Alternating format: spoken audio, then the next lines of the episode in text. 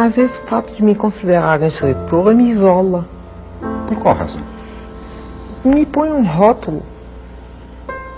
E você acredita que as pessoas olham para você através às desse vezes, rótulo? Às vezes através desse rótulo. Tudo que eu digo é a maior bobagem, então é considerada como ou um- uma coisa linda ou uma coisa boba, tudo na base de ser escritora. É por isso que eu não ligo muito essa coisa de ser escritora, de dar entrevista e tudo. É porque eu não sou isso.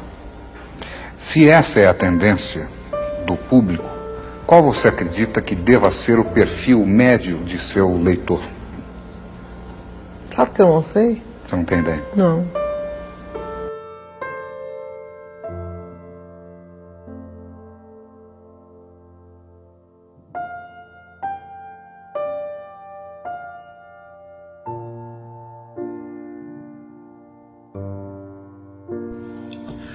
O adulto é sempre solitário? Perguntou o jornalista Júlio Lermer à escritora Clarice Lispector naquela que foi a sua última entrevista e também única televisionada à TV Cultura em 1977. Essa entrevista você encontra com muita facilidade no YouTube, basta pesquisar. Eu acho que todo mundo que já se interessou um pouquinho mais por Clarice, além das frases lidas nas redes sociais, né? Nem todas são dela, mas muitas atribuídas a Clarice, a sua escrita, o que também demonstra, né, a sua relevância, o, o quanto que o seu nome perdurou muito após a morte, e é interessante a gente falar isso nesse ano que Clarice faria 100 anos, né? o ano do centenário de Clarice Lispector em 2020. O adulto é sempre solitário? perguntou o jornalista. E ele perguntou logo após uma, uma outra pergunta, né? Uma pergunta em que ele confrontou, hum, não sei se essa é a palavra certa, confrontar, mas ele, enfim, abordou a Clarice sobre a sua escrita, né? Clarice estava falando sobre seus projetos literários infantis, né? É, a sua literatura infantil que ela começou escrevendo para o seu filho e depois acabou sendo publicada, né? O jornalista perguntou, e essa é uma pergunta muito interessante, que mostra também que não se fazem mais jornalistas como antigamente, né? E eu falo isso enquanto estudante de comunicação social. Ele perguntou qual a diferença na hora de se comunicar com um adulto e com uma criança. Qual a diferença? É mais fácil se comunicar com a criança? É mais fácil se comunicar com o adulto? A Clarissa ela respondeu que a criança tem, tem isso da fantasia. Como fantasia, eu, eu não sei você, mas para mim o que bate comigo e que identifica comigo a fantasia é isso de um mundo de possibilidades além daquilo que as probabilidades nos mostram, né? A fantasia ela é aquilo que há sempre uma, uma esperança, sempre uma possibilidade, né? Enquanto tudo não der certo, não chegou até o final. O final sempre é feliz, é aquilo que a gente vê nos filmes. E ela disse que quando fala com um adulto é mais difícil porque ela fala sobre ela mesma. Ela está falando de algo do seu íntimo que agora ela decide compartilhar com seus leitores, né? E é aí que o jornalista pergunta, né? O adulto ele é sempre solitário? E a resposta da Clarice, ah, ela olha o jornalista com olhos laços e há em seus olhos ironias e cansaços parafraseando o José Régio, né, autor do poema Cântico Negro. E ela responde que o adulto, ele é sempre triste e sempre solitário. E por quê? indagou o jornalista.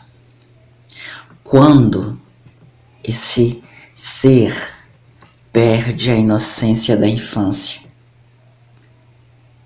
E se confronta com a solidão e a tristeza da vida adulta. No começo, Clarice diz que é segredo, ela prefere não responder. E há várias perguntas nessa entrevista que ela prefere não responder.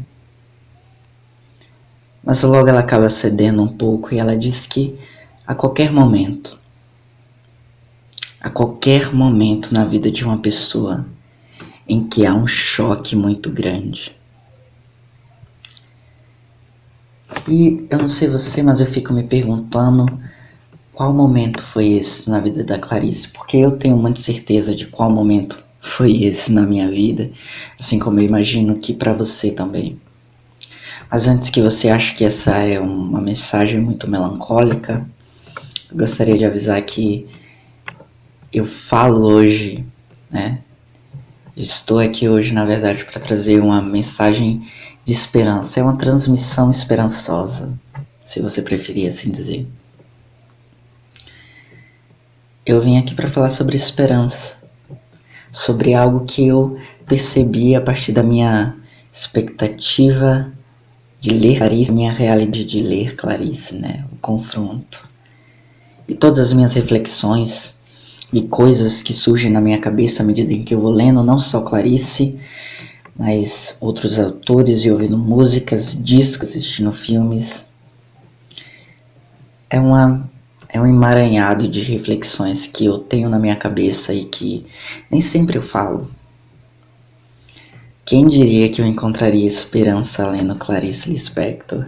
E eu acho que nem mesmo ela estaria esperando. Enfim, seja muito bem-vindo. Esse é o podcast Hora Perigosa e logo você vai entender por que ele se chama desse jeito, né? Eu escolhi esse tema, eu escolhi esse título, eu escolhi Clarice. E logo mais eu vou explicando um pouquinho melhor. Eu espero que você se sinta bem ouvindo esse podcast. Eu espero que você se sinta bem-vindo. Né? Eu, eu preparei tudo isso com muito carinho, de verdade. A Clarice, ela não falou nessa entrevista, né, qual foi o momento que fez a sua vida esse choque extremo, né, de realidade. Ela fala no, na entrevista. E eu não sei se é uma pena, não sei também se eu preferia saber. Eu acho que eu estou numa fase da minha vida em que eu percebo que quanto menos eu sei das coisas, melhor. Eu tenho criado um apreço muito grande pela ignorância. É, e aí, ela não fala isso, mas a minha cabeça, eu, eu sou muito imaginário, eu sou muito, um, enfim, né? Coisa de quem cresceu lendo, escrevendo fanfic. É, então eu fico imaginando que momento foi esse na vida da Clarice Lispector. E embora ela não fale isso no seu vídeo, é, quando eu comecei a ler Clarice, quando eu comecei a ter esse contato, Travilha, publicado pela editora Rocco, mas que teve sua primeira edição em 1960, eu me deparo com o conto Amor. Talvez um dos contos mais importantes de Clarice, e um dos que mais se ouve falar, né, para além de seus romances ou novelas, não sei, nunca parei para configurar, mas para além dessas suas obras mais grandes e conhecidas, né, mais extensas, A Paixão Segundo o GH, A Hora da Estrela, em Amor a gente vai ter história de uma mulher, mãe, como Clarice era, esposa, como Clarice era, que vivia no Rio de Janeiro, como Clarice morou, depois de muito tempo, depois que saiu de Pernambuco, né? Essa mulher que um dia levou um choque de realidade, que saiu depois de muito tempo, depois de mãe, ela teve esse choque, essa epifania, esse momento em que a sua vida se cruzou com algo que era maior do que ela mesma, que era maior do que aquilo que ela almejava e maior do que aquilo que ela se ocupava durante o dia. Essa mulher, a Ana, né, personagem da Clarice Lispector no conto Amor, que era uma esposa muito dedicada, era uma mãe muito dedicada de uma família de classe média, que tinha suas dificuldades, que tinha suas dificuldades financeiras, como a maioria das famílias do Brasil. Não é novidade que as famílias no Brasil enfrentam dificuldades financeiras, mas que era uma família boa, que era uma família acolhedora, né? Ela amava o ofício de ser mãe, não era pesado para ela. Ela amava o ofício de ser esposa, não era pesado. Nem mesmo o ofício de ser dona de casa. O que era pesado era o não ser. Era o momento do dia em que ela não tinha mais o que fazer na sua casa, onde todos os ofícios tinham acabado. É o momento em que os filhos foram para a escola, os filhos não precisam mais dela, estão aos cuidados de estranhos, pessoas que ela nem conhece. E o marido também está trabalhando. Essa hora é a hora perigosa. É a hora em que ela não é mãe, nem esposa, nem dona de casa. Quem é Ana? Essa mulher que, vazia de seus ofícios, precisa se deparar com ela mesma, com o mais íntimo do seu ser, como diz Clarice. Isso me revela muitas coisas, né? Me faz pensar sobre a nossa própria realidade, principalmente em tempos de pandemia. Eu não sei quando você vai estar ouvindo isso, mas as pessoas que estão ouvindo agora, que eu acredito que serão a maioria, eu também não tenho muitas expectativas com relação a esse projeto, sinto muito. não penso em um futuro assim, mas em tempos de pandemia, né, em que todo mundo parou, em que os ofícios pararam, em que é, as obrigações pararam, a gente se depara com conosco. Cada um se depara com o íntimo de seu próprio ser no silêncio, quando não há mais muito o que fazer, quando não há mais muito o que explorar, quando não há montes de trabalho, quando você tem que ficar em casa. Essa é a hora perigosa. É a hora em que não tem para onde fugir não tem o que fazer. Você vai precisar encarar aquilo que está dentro de você. Como muitos de nós, essa mulher resolveu não encarar. Ela sai de sua casa e vai comprar ovos para um jantar. É, enfim, um jantar, não lembro direito agora. Mas é um jantar que ela vai receber, acho que seus irmãos. E é nesse caminho, indo comprar esses ovos, em que o improvável, não improvável, acho que essa não é a palavra, mas o inesperado acontece. É ali no bonde, voltando já com seus ovos no colo, né? Os ovos que Ana comprou, né? Tão frágeis, em que ela se depara com essa figura desse homem maltrapilho que sobe no bonde. Não só um homem comum, não só um homem maltrapilho, mas um homem cego. Um cego mascando chiclete. e Ana, ela fica totalmente hipnotizada por essa cena, por essa movimentação mecânica desse cego no escuro, né, como ela descreve, esse homem no escuro mascando chiclete mecanicamente. Talvez uma analogia, né, eu li um pouquinho sobre isso, a como ao modo como a própria Ana, né, personagem, viver sua vida mecânica, né? Sempre se ocupando das coisas e sem refletir sobre as coisas, apenas é, vivendo, apenas vivendo de forma mecânica mesmo, né? Sem refletir sobre a sua própria vida. E talvez seja isso um pouco da inocência da criança também, porque quando nós somos crianças, nós estamos tão mais ocupados. Caiu alguma coisa aqui, né? Eu não vou editar isso. É, quando nós somos crianças, nós estamos tão ocupados em viver a nossa vida e raramente a gente se ocupa da, da reflexão da nossa própria vida, de, dos trâmites, dos processos que levaram aos resultados que agora vivemos. Essa mulher, por muito tempo, foi assim, uma cega no escuro, mascando chiclete e assim como muitos, nós, muitos de nós. Fomos assim até o momento em que fomos cheios de luz, né? Foi jogado luz aos nossos olhos e nós enxergamos o mundo como ele é. Nós enxergamos o outro. Nós enxergamos a realidade. Aquela mulher que vivia tão protegida em sua rotina, em sua vida tão pequena, se depara agora com essa figura tão oposta de si, desse homem, numa vida, num estilo de vida tão miserável quanto esse cego mascando chiclete. Quem seria Ana depois dessa cena? Quem somos nós depois do primeiro confronto, depois do primeiro momento em que percebemos que a vida não é aquilo que nós esperamos? Depois daquele momento em que percebemos que as coisas não são tão fáceis quanto nós esperávamos que seria?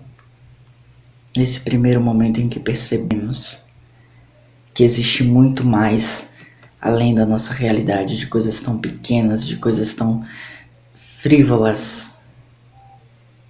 Principalmente esses tempos, né, em que nós somos tão bombardeados de notícias tão ruins o tempo todo. Como lidar com isso? Como permanecer? Como continuar? Como seguir mediante expectativas frustradas? Como continuar fingindo?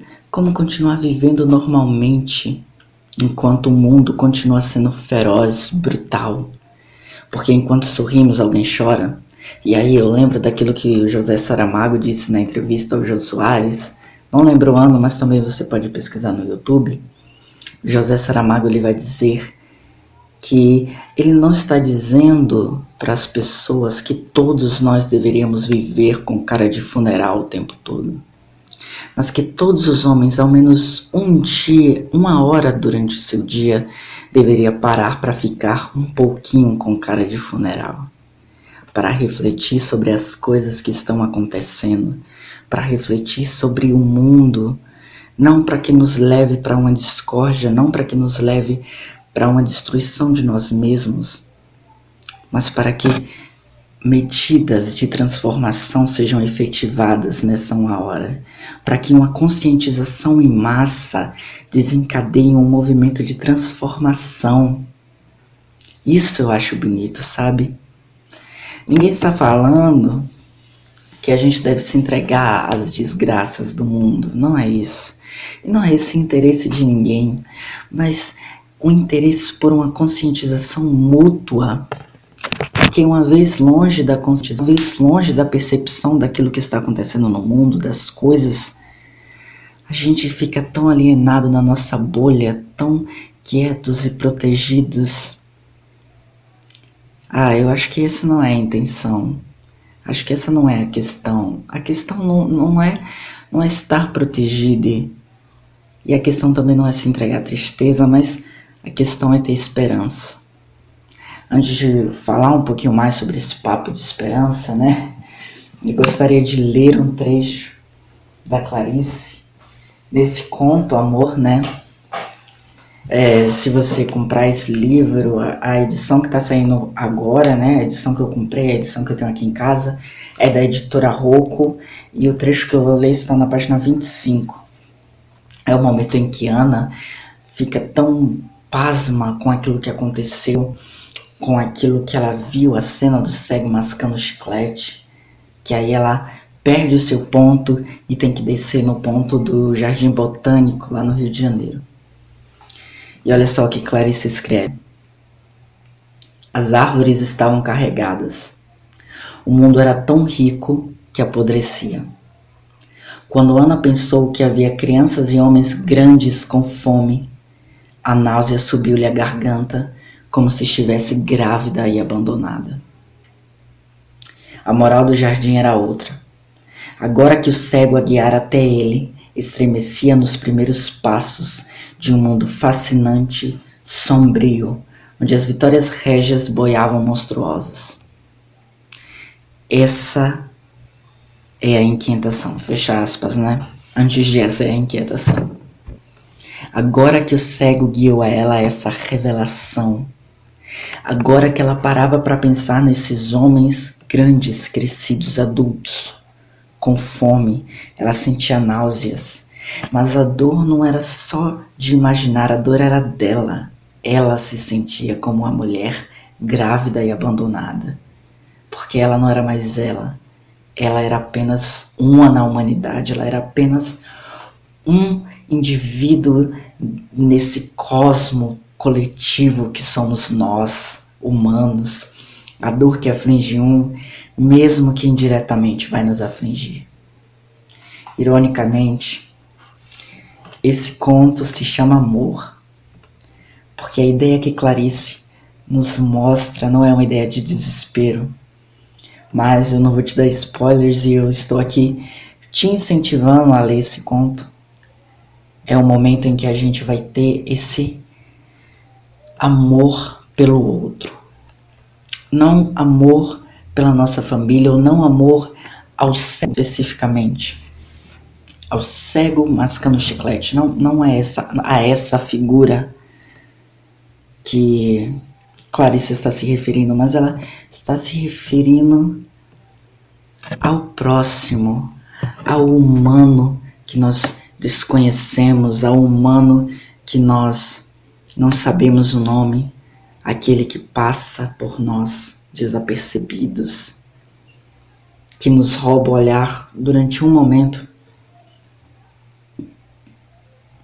e nos faz refletir sobre a nossa condição enquanto gente, enquanto ser humano, enquanto pessoa.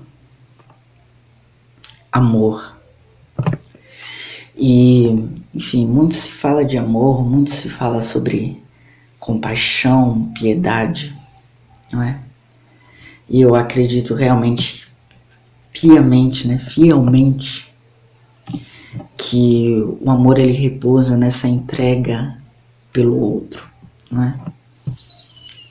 E aí eu falo de entrega, gente, não, não, não é aquilo, não é a caridade em si, né? Eu lembrei agora, isso não estava programado, mas eu lembrei uma vez de um de uma palestra de uma, enfim, de uma missionária, né, uma missionária cristã, acho que é Heidi Becker o nome dela, que trabalhava em Moçambique com crianças abandonadas. E na época ela disse algo que me marcou muito, eu assisti pela televisão, no YouTube, não lembro. Mas ela disse que o ideal não é fazer grandes coisas.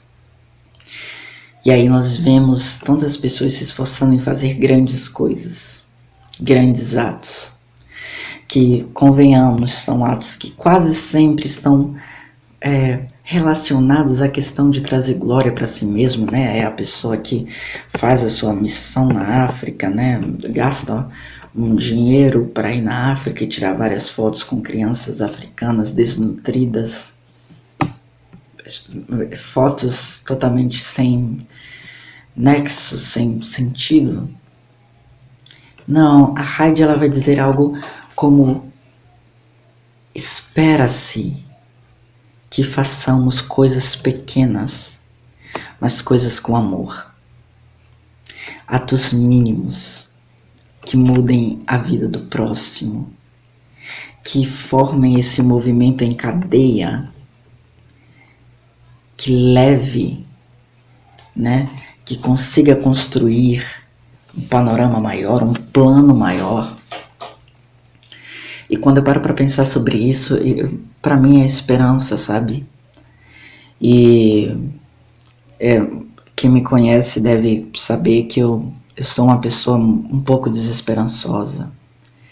Sou uma pessoa que não tem muita esperança nas coisas na vida, na melhoria, na humanidade. Mas é interessante ver como nos momentos mais obscuros e mais sombrios nasce esperança. Nasce como a luz, não é? E essa esperança, ela é aquilo que nos impulsiona, sabe? É aquilo realmente que coloca a gente em, perspectiva de tempo, de passado, presente e futuro, e nos faz crer que há uma possibilidade de melhora, e essa possibilidade de melhora repousa no entendimento de que nós não podemos deixar que as coisas continuem do jeito que está. E aí eu lembro daquela frase do filme Cold Mountain. Acho que esse, esse filme não teve tradução é, de título, né? Continuou Cold Mountain mesmo em que a personagem que é a Renée Zellweger interpreta diz: Ah, Deus não vai deixar que o mundo continue por muito tempo do jeito que ele está. Ele não vai deixar. O mundo não pode continuar assim. E essa inquietação é algo que, que eu abrigo particularmente dentro de mim. Essa percepção de que as coisas elas não podem continuar do jeito que estão. Não pode ser assim. Porque é inadmissível que assim seja, é inadmissível que assim fluam as coisas, né? É inadmissível que eh, brutalidade policial ainda exista no século XXI e é inadmissível que seres humanos sejam categorizados por raça, gênero, é, sexualidade, religião, é, poder aquisitivo é inadmissível, meu povo. A gente já a gente fala tanto em evolução, mas parece que a gente está regredindo há tanto tempo, sabe? Parece que estamos estagnados e todas as vezes em que pensamos ter ultrapassado uma barreira, nos faz perceber que apenas giramos em círculos. Sabe, o mundo ele não pode continuar desse jeito. E aqui eu faço esse apelo a quem quis, enfim, me ouvir, não sei, duas, três pessoas, não faço ideia, mas a esse apelo pelas coisas pequenas, pelas mudanças na rotina, sabe, pelas coisas que a gente pode fazer no, no nosso dia a dia, né? Pequenas coisas que transformem realidades muito grandes, que transformem situações. Todas as grandes revoluções começaram com atos pequenos, se a gente for parar para pensar, né? Se a gente for parar para pensar no movimento que Martin Luther King liderou, por exemplo, começou com algo pequeno, um assento no ônibus, coisas pequenas, né? Pequenos atos revolucionários todos os dias, pequenos confrontos, né? Que causam um barulho gigantesco. É o responder a piada infame e desnecessária do amigo que a gente geralmente não quer incomodar, que a gente não quer bancar o chato, o militante. Mas são essas pequenas revoluções. Sabe, eu realmente acredito em. É engraçado falar isso, né? Mas eu realmente acredito na perspectiva de melhora enquanto coletivo, enquanto ser humano. É, e a gente fala muito sobre essa questão de, ah, parece que a gente está vivendo um apocalipse. Mas é importante a gente perceber também que todo começo é um final de alguma coisa. E os finais são necessários, os finais são importantes. E talvez, por que não, parar para pensar realmente nesse período da vida como um final. Um final nem sempre é ruim. Não um final eterno, mas um final para um novo começo, né? para um novo mundo. Eu realmente acredito que o mundo vai ser diferente depois que essa pandemia toda passar. Talvez não aqui no Brasil, porque aqui a gente não levou a pandemia a sério. Mas o mundo, né? O mundo, é, as, os movimentos antirracistas, antifascistas que contagiaram as pessoas, né? As mentalidades estão mudando, as crianças estão conscientes, as crianças estão crescendo com noção de, de é, direitos humanos, algo que eu não cresci com, eu não cresci refletindo sobre questões de direitos humanos, isso foi algo que aconteceu depois. O mundo está mudando. E eu convido você a mudar comigo também. a mudar com o mundo. Mudar é bom. Mudar é importante. Tem uma música da Madonna. Gente, eu, eu falo assim, a música, filme, aquilo que vai, vai aparecendo na cabeça, né? Tem uma música da Madonna, tá no meu disco dela, né, o Madame X, que ela vai falar que nem todo mundo está preparado para vir para o futuro. Nem todo mundo está preparado para viver aquilo que vai surgir. Nesse mesmo álbum e outra música, né, no Arc Ballet, gente, eu indico fortemente esse álbum. ela vai falar que a tempestade, ela não está no ar, ela está dentro de nós. A movimentação não vem de, não vem de fora, é de dentro para fora. Enfim, eu realmente acredito no movimento revolucionário. Nos próximos, no futuro próximo, Nós já vivemos alguns, mas eu acredito em, em coisas muito maiores. Eu sei que isso está soando um pouco profético, mas por que não? É, meu nome é Everton, eu não tinha me apresentado até agora e eu só lembrei disso agora. Meu nome é Everton, é, esse é o podcast A Hora Perigosa que nos faz refletir sobre nós mesmos, sobre a nossa crueldade em uma mensagem de esperança para um futuro melhor. E eu espero te ver você, te ver você foi ótimo. Eu espero ver você em algum outro momento aqui. Eu não sei com que frequência eu vou gravar esses podcasts, eu não sei também é, como é que vai ser os temas, mas eu realmente espero que você tenha gostado. As minhas indicações de hoje é o conto da Clarice Lispector Amor, que está presente no livro Laços de Família, lançado pela editora Rocco. Eu também já indiquei o álbum da Madonna, Madame X. E eu também indico o filme Cold Mountain. Eu não lembro quem é o diretor agora, né? Mas essas são as minhas indicações de hoje. Se tiver mais alguma coisa que eu referenciei, ah, sim. Indico super, assista a entrevista da Clarice Lispector, assista também a entrevista do José Saramago ao Jô Soares, que também é uma entrevista muito interessante. Leia sempre, esteja sempre antenado, conhecendo o mundo. E eu espero você em outra hora perigosa, né? Até mais.